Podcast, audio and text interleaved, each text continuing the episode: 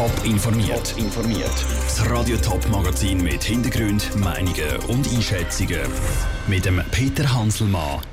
Warum die Dietiker Flüchtling eine Fahrlehre machen und was Tokenazi für einen Sieg gegen Finnland braucht, das sind zwei von den Themen im Top informiert. 3'500 Flüchtlinge machen ab dem Sommer eine Art eine einjährige Schnupperlehre. Drei Tage in der Woche arbeiten sie in Gärtnereien, Logistikbetrieb oder Sanitärbuden und an den anderen zwei Tagen gehen sie in die Schule. 18 Kantone machen bei dem Integrationsprojekt vom Bund mit.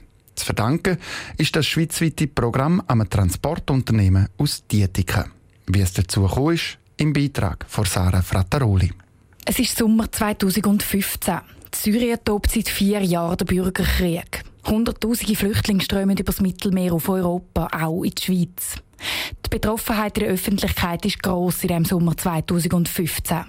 Auch bei den Mitarbeitern vom Transportunternehmen Planzer aus Dietiken erinnert sich der Jan Pfenninger von der Planzer AG. Die Leute, die wollen arbeiten, auch an einem anderen Ort. Und haben dann gefunden, wir könnten da eine Hand bieten und haben dann ein Schreiben am Bundesrat gemacht dass wir uns vorstellen können, dort gewisse Leute zu beschäftigen, dass wir Flüchtlinge bei uns aufnehmen also zusätzlich geschaffene Stellen. Und das Schreiben stößt beim Bundesrat auf offene Ohren.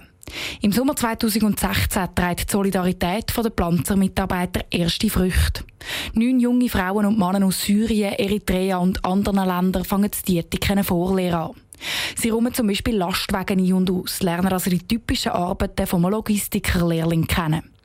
Und die Erfahrungen mit diesen neuen Lehrlingen waren von Anfang an positiv, gewesen, erzählte Jan Pfenninger. Die Leute sind immer pünktlich, gewesen, die sind äh, extrem motiviert gewesen. und es war herzig, gewesen, wenn man gesehen hat, wie die auch gut aufgenommen worden sind und wie die Spass am Arbeiten hatten. Also die Leute wollen arbeiten, die sind sehr zuvorkommend aufgestellt. Bei allem Lob gibt Jan Pfenninger aber auch zu, der Aufwand für die Integrationsvorlehren ist gross. Die Lehrlinge können zum Teil noch nicht so gut Deutsch oder haben in ihren Heimatländern noch keine Ausbildung gemacht. Trotzdem, im August fangen wieder sieben oder acht Flüchtlinge eine Vorlehre bei den Pflanzer an. Sarah Frattaroli hat berichtet, der Bund unterstützt die Firmen bei diesen Integrationslehrstellen für Flüchtlinge. Pro Ausbildungsplatz gibt es 13.000 Franken. Der Bund hofft, dass er so langfristig dafür bei der Sozialhilfe sperren kann, weil die Flüchtlinge finanziell auf eigenen Beistehen. Wie kann es sein, dass sich 6000 Neonazis im Toggenburg einfach so versammeln diese Frage hat sich der St. Galler Sicherheitsdirektor Freddy Fessler gestellt, nachdem vor anderthalb Jahren 6000 Neonazis zu Unterwasser in der Tennishalle versammelt haben. Eine Frage, die Freddy Fessler heute noch beschäftigt. Ich bin natürlich mehr als irritiert äh, gewesen, dass es 6000 Leute gibt, die in den Kanton kommen, 70 Jahre nach dem Ende des Zweiten Weltkriegs und da wieder hitlert, oder? Wie kann das sein? Antworten auf diese Frage erhofft sich der Freddy Fessler heute Abend zu Wildhaus. Warum wird man so radikal? Die Frage diskutiert der Freddy Fessler heute mit drei Gästen. Ich habe vor der Sendung mit dem Freddy Fessler über die Veranstaltung geredet und wollte wissen, was er sich denn für Antworten erhofft.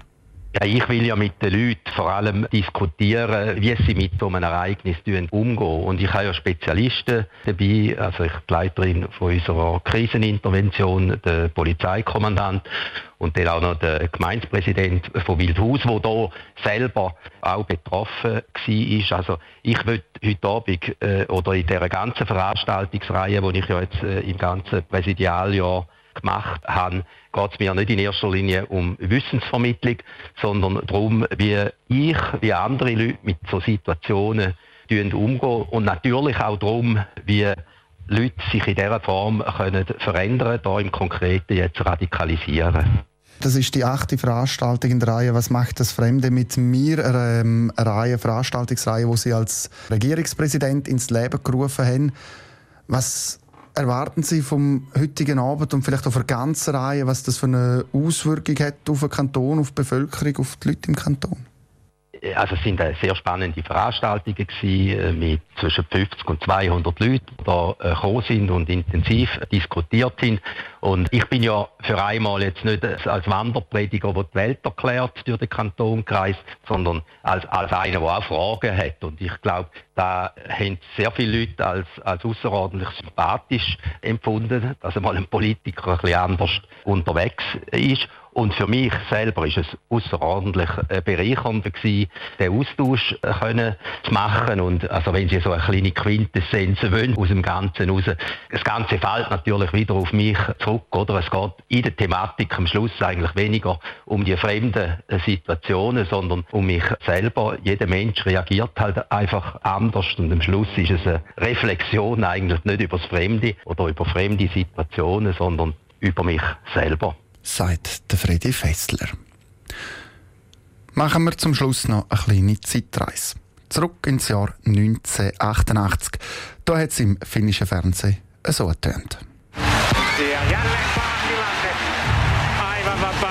pääsee ampumaan Peter Schlagenhaus.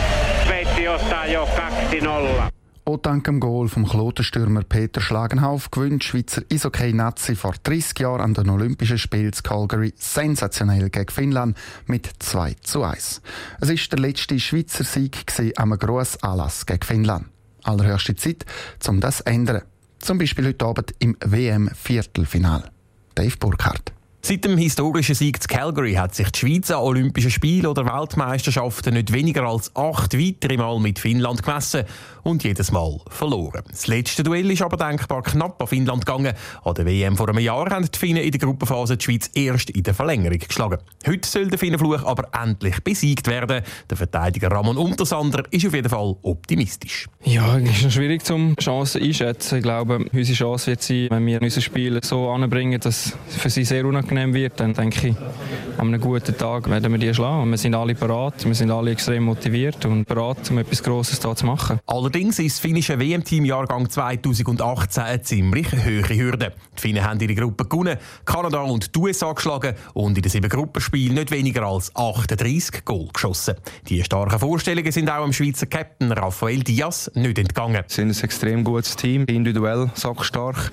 Haben ein paar Spieler auch, die in der NHL sind. Sie sind äh, läuferisch gut, taktisch auch. Aber ein sehr wichtiger Punkt ist, dass wir auch auf uns konzentrieren. Oder? Was extrem wichtig ist, ist äh, unser Speed, oder? unsere Schnelligkeit und Wendigkeit, die wir im Spiel haben. Genau die müssen wir von den ersten Minuten abrufen. Neben der Schnelligkeit dürfte heute aber auch eine tiefe Fehlerquote entscheidend sein.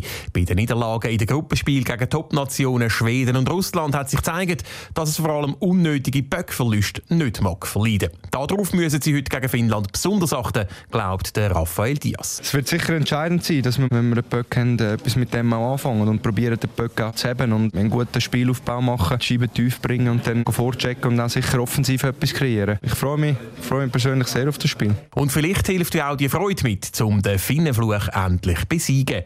30 Jahre sind nämlich mehr als genug. Der Beitrag von Dave Burkhardt. Ob die Schweiz Finnland tatsächlich schlägt in dem WM-Viertelfinal, das zeigt sich ab dem Viertel Top informiert, auch als Podcast. Mehr Informationen gibt es auf toponline.ch.